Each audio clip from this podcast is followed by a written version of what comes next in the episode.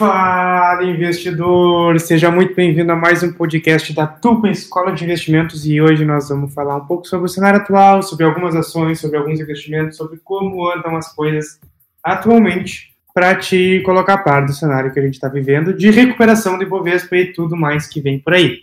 Então hoje comigo está o Cássio, Fabiano, Fernando e o Bruno. Aí a gente vai falar um pouco sobre o que a gente está achando que está acontecendo, o que pode acontecer e aí eu quero que alguém comece falando aí o que, que vocês estão achando do que está acontecendo, do Bovespa sair do 95% de C6.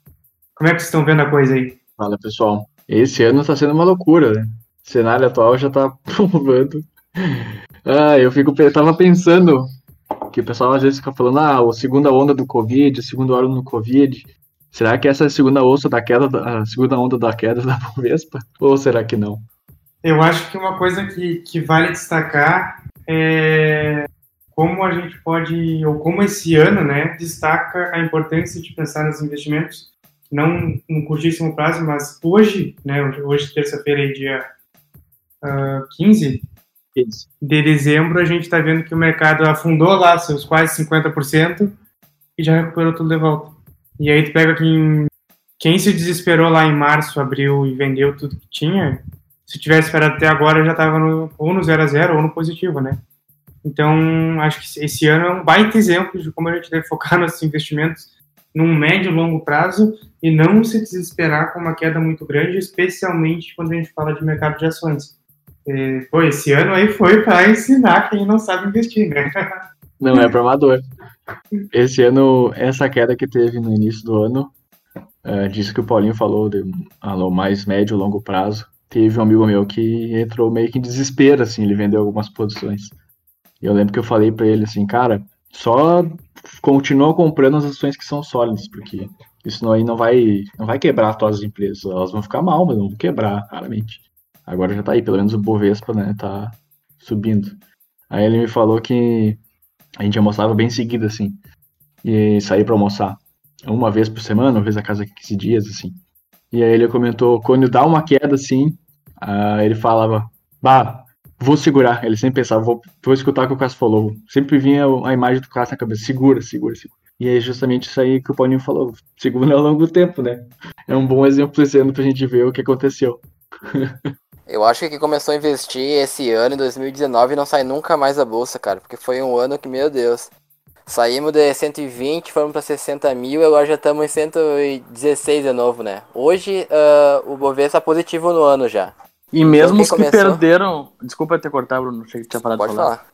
Mesmo os que perderam dinheiro nesses solavancos que deu, eles tiveram por. Se não já saíram de uma vez só, tiveram por dar de ver a, poss... a, a possibilidade de ganho, né?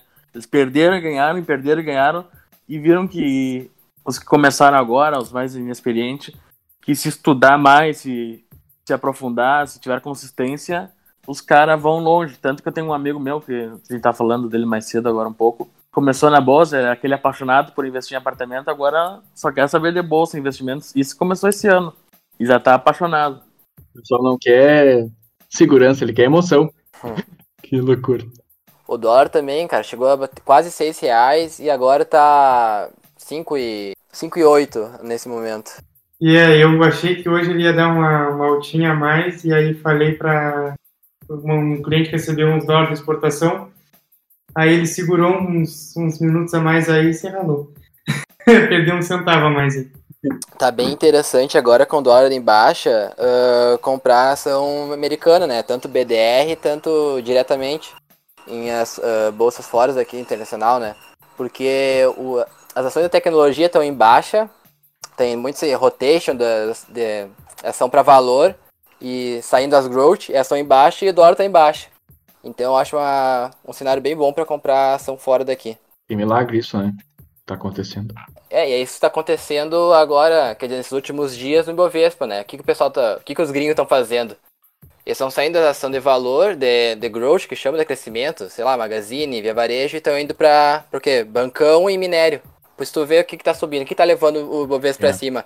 É a Vale, CSN, Itaú, Banco do Brasil, Bradesco. E as ações de menor, com menos liquidez, as small cap, estão ficando para trás.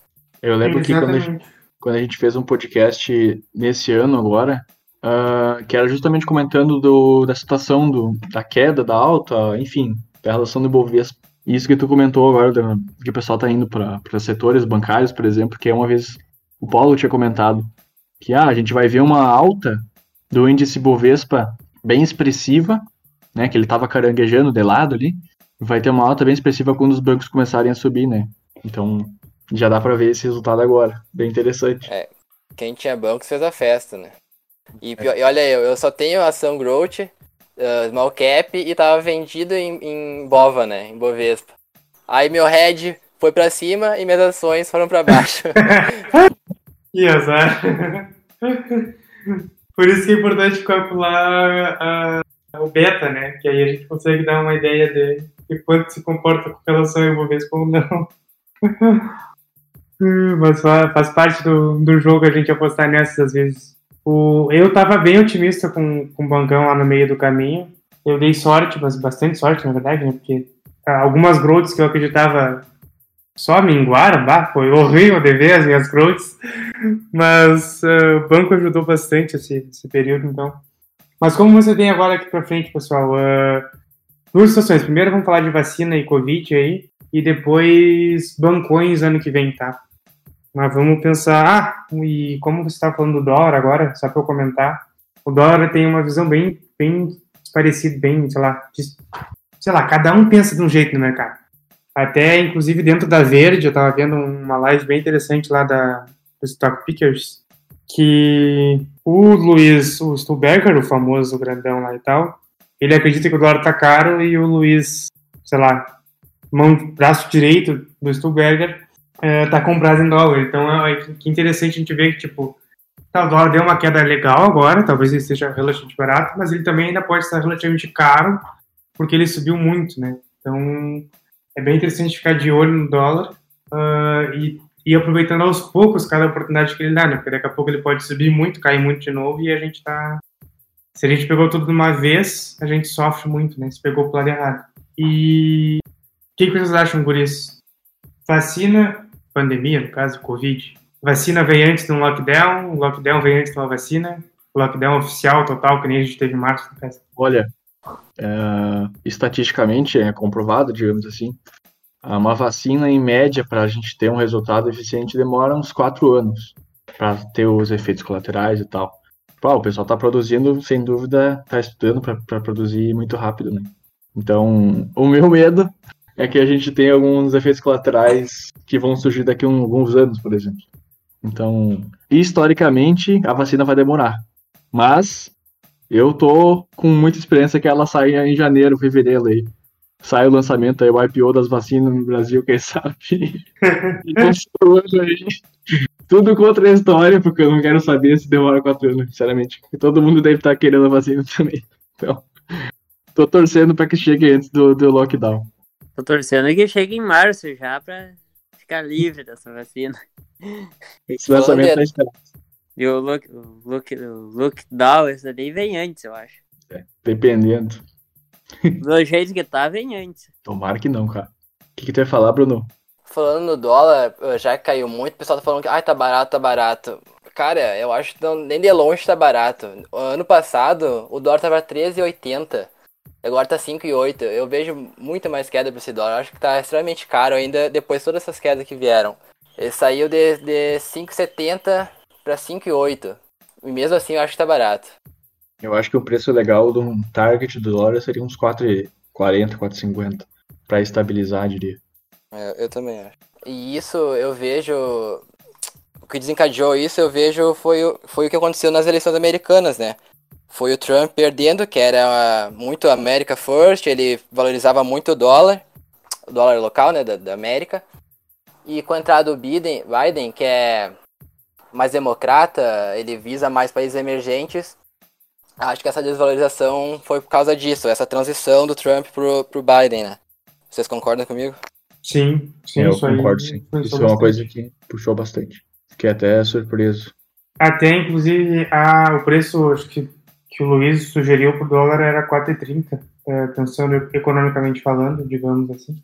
E eu até acho que é capaz de dar uma, uma baixada também, mas eu não duvido que suba antes de baixar de novo. tem muita. O, os mercados todos deram uma espichada legal. Aqui deu uma espichada maior por causa do, do que o Bruno falou, né? Que a gente tem uma concentração grande do mercado em Vale e bancos. E Vale e bancos foram as ações que mais subiram nos últimos meses. E isso aí deve representar fácil aí 50% do mercado. Pode ser que tudo o resto tenha caído ou ficado igual, e isso subiu, a gente vai ver o Bob subindo, né? Então tem que tomar Cara, muito cuidado também com essa expectativa, com essa perspectiva, no caso. É. Uma coisa que não subiu foi o IFIX, né? O do índice imobiliários. Mesmo com a taxa tão baixa, eu pensei que ia estar bem mais valorizado. Eu pensei que ia acompanhar o Ibovespa também. Pois é, eu, eu tenho... penso agora no próximo ano vai, vai andar bastante. Porque tá meio pois... lateral faz tempo. Pois eu tenho a impressão que tem a ver muito com a taxa Selic, que não se mexeu muito nesses últimos É, tempos. mas eu acho difícil baixar em mais de 2%. É, acho eu acho que não, acho que vai subir. Mas é... eu acho que eu tenho a impressão que ela é influenciada por causa de. A IFIX ficou meio estável por causa dela, da taxa. É, talvez pela apreensão de uma alta, né? Que é, Exato. sim. Até, inclusive, falando sobre a alta dos juros, acho que é interessante a gente comentar. Ah, se esperava já que a alta, vamos dizer, no meio do ano se esperava alta para o final desse ano. Nós estamos no final do ano, espera alta para o meio do ano que vem, ou a partir do meio do ano que vem. Uh, eu acredito que a alta dos juros, uh, claro, se não houver nenhuma loucura com a inflação, né, vai ser menor do que do que do que é precificada no mercado futuro, no caso. Eu ainda acho que, por exemplo, daqui seis meses, talvez vão, vão postergar mais três meses ou mais seis meses, e a gente vai ver essa taxa ficar ou se manter mais baixa por mais tempo do que a gente espera. Uh, inclusive, se é. pegar em títulos uh, de renda fixa pré-fixado, há duas, três semanas atrás, tu tinha ofertas, duas semanas atrás, vamos botar, a 10% ao ano. Uh, hoje, para tu conseguir uma oferta a 9% ao ano, que é 1% abaixo, tu já tem que estar pulo de alegria. Então, uh, acho que já vai demonstrando um pouco da expectativa do mercado. Mas tu ia falar aí, Bruno. Não, não, ia fazer só um comentário da inflação. Eles vão ter que subir, né? Porque senão a inflação vai lá, lá nas alturas. Uma hora vai ter que subir, mas a questão é para quanto. Eu acho que sobe, depois da próxima reunião do Copom, acho que sobe para uns 13,5, no máximo 4, não mais que isso. É interessante. Sim, ao longo do tempo, no caso. É, eu tava comentando semana passada com o pessoal, uns amigos, umas amigas minhas, que pessoal, é o normal, né? A gente vai no mercado, compra nossas, nossos itens para comida, enfim. E o pessoal fala, ah, que negócio caro, é tudo muito caro. Eu falei, cara, é, na verdade, o que parece é que a inflação que tá, tá alta, né? Porque desvalorizou com o tempo e nosso dinheiro que tava valendo pouco. E cada vez mais acaba a gente acaba vendo o sentido no, no bolso, literalmente. Então, tomara que seja um, não, não, não seja muito alto, né? para não afetar muito nossa vida rotineira. Ainda mais com essa situação que a gente está com juros baixos também, então bem a gente acaba sentindo muito no dia a dia. Espero que quando, quanto mais pessoas percebam isso também, melhore, mais invistam. Com certeza. E agora eu percebi uma coisa da, do IFIX lá que nós estava comentando. Uh, mesmo com o IFIX lá com Selic a 2% e os fundos imobiliários ainda estão, para os fundos imobiliários certos, né? Ainda estão com uma média de rendimento aí acima de meio por cento ao mês. Tem muitos fundos ainda que estão estão distribuindo dividendos acima disso. E aí eu acho que talvez o IFIX não valorizou por causa dessa apreensão da alta dos juros, mas daqui a pouco, se essa alta não se concretizar, pode ser que o IFIX comece a andar, né? É. Porque a pessoa fala, ah, peraí, eu não aguento mais esperar né, o, o juro subir. Vamos para investimentos mais de cada Imediatistas também, né? Com certeza, o pessoal vai começar a ficar mais hum, querendo fazer mais coisa, né? O Bruno tinha comentado, tinha comentado as ações dele que. Ou foi o Paulinho, não me recordo agora. Das ações Grow, que não deu um resultado muito bom. Tchê, eu comprei umas, uh, uns small caps também, pensando no longo prazo para crescimento, e tomei um lost bem grandinho, assim, prejuízo. E aí, claro, algumas deram lucro, outras não. A maioria não deu lucro, por causa do Covid, obviamente, que eu comprei antes do Covid. E aí, nessa situação que a gente estava comentando do IFIX, fundos imobiliários, eu fiquei pensando, né? Expliquei para alguns amigos meus algumas coisas e, e eu fiquei pensando, cara, eu acho que eu vou começar a migrar um pouco para FI também, justamente por conta dessa incerteza, dessa volatilidade. Porque, querendo ou não, é uma forma da gente ganhar dinheiro mais imediato com uma certa segurança, né? Já que o aluguel é sempre pago, enfim. E aí a gente acaba transformando o juros simples dos compostos, recebendo os dividendos. E aí eu fiquei pensando, olha, talvez nessa situação com do dólar, da inflação, dos juros baixos e meio que estáveis ainda, futuramente vai aumentar o pessoal e espero que porque investe. Pode ser um cenário bem legal. Com certeza. Pro próximo ano. Aqui no Brasil a gente tem costume de, em muitos lugares, né? Não aqui não. Com nós acredito que não é o nosso caso. Um, que o Brasil só começa a trabalhar depois do carnaval. então a gente tem teoricamente uns dois meses aí parados, mortos. E na bolsa também é assim. Acontecer. Onde? Perde liquidez, todo mundo vai entrar em férias, fica bem instável a bolsa na, nesse período, dezembro, janeiro. Aí. Tanto é que tem, um, tem umas semanas ali que a bolsa abre só duas vezes a semana. Nossa. E todo mundo com os pezinhos pra cima, com a vida ganha.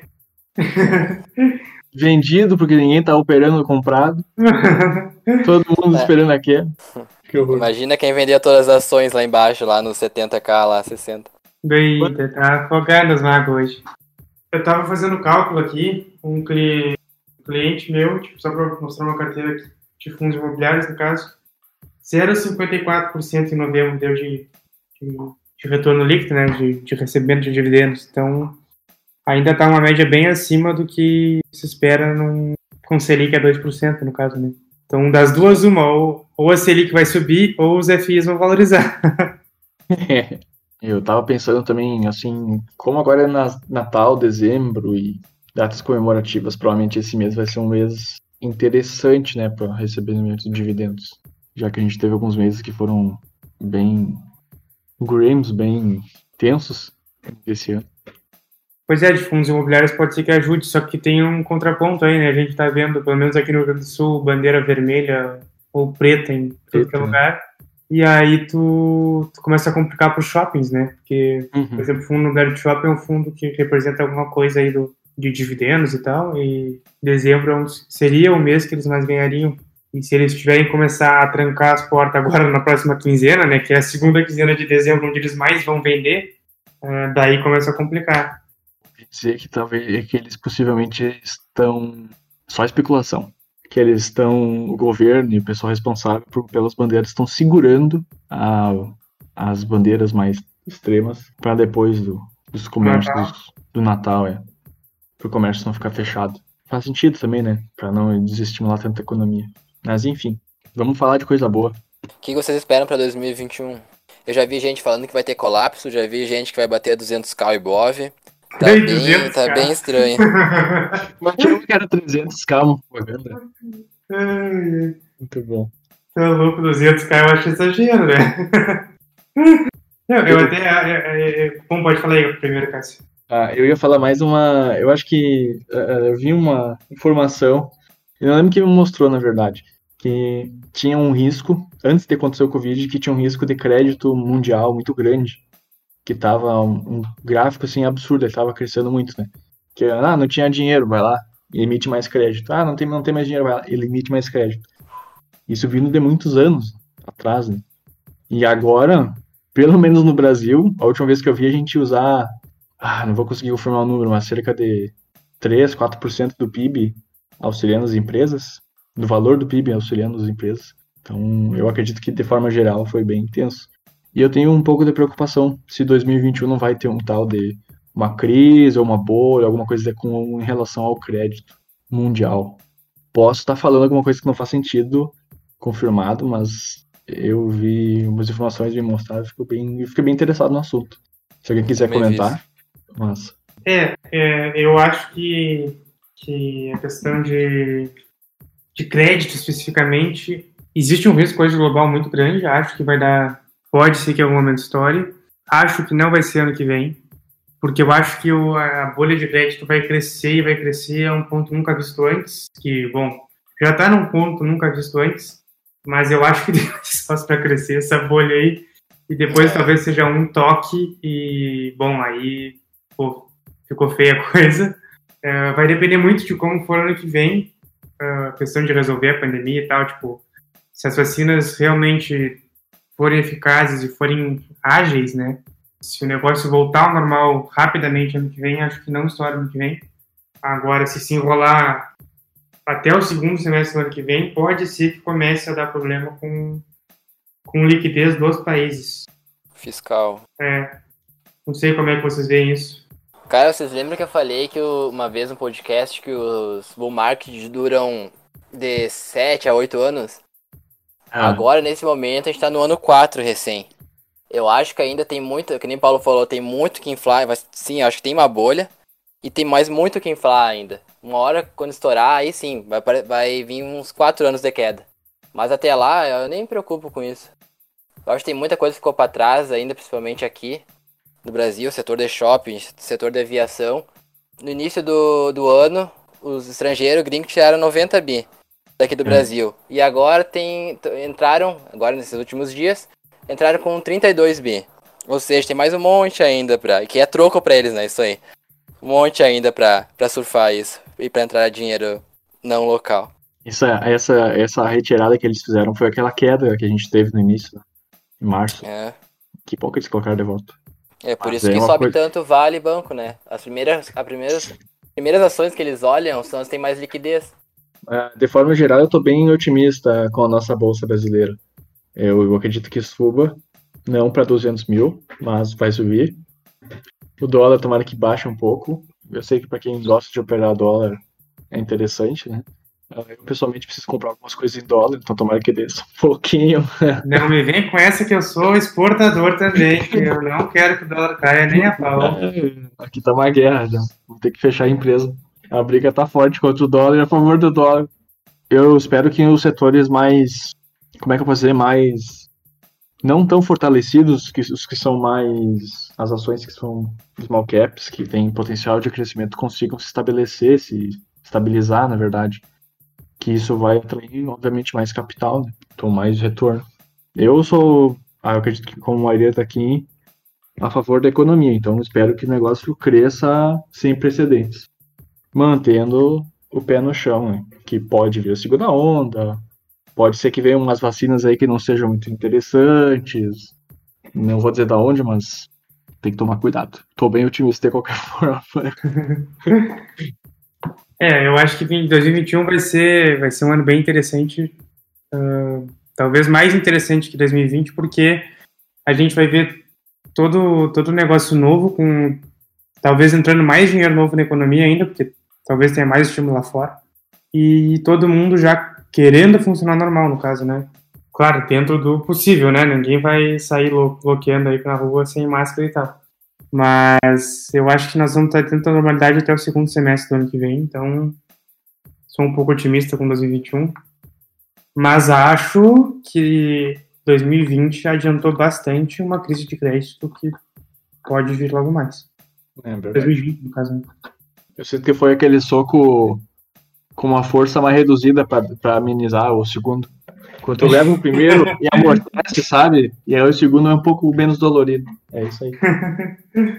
É, pode ser que seja um impacto menos, menos forte de uma vez só, mas que a gente leve vários socos depois, né? Fica Exatamente. levando soco por vários anos. Aí depois fica imune, né? Nem sente.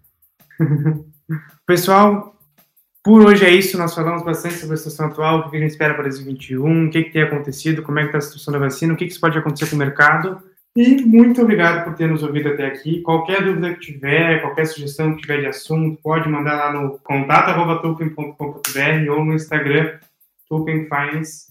Nós estamos sempre à disposição de vocês, queremos que vocês aprendam a investir melhor, sempre querendo que vocês tenham mais rendimento e consigam alcançar seus objetivos no menor curto, no menor espaço de tempo. Pessoal, até mais. Muito obrigado pela participação hoje aí. Nos vemos no próximo podcast. Tchau, um abraço. Tchau, pessoal. Pessoal, até mais.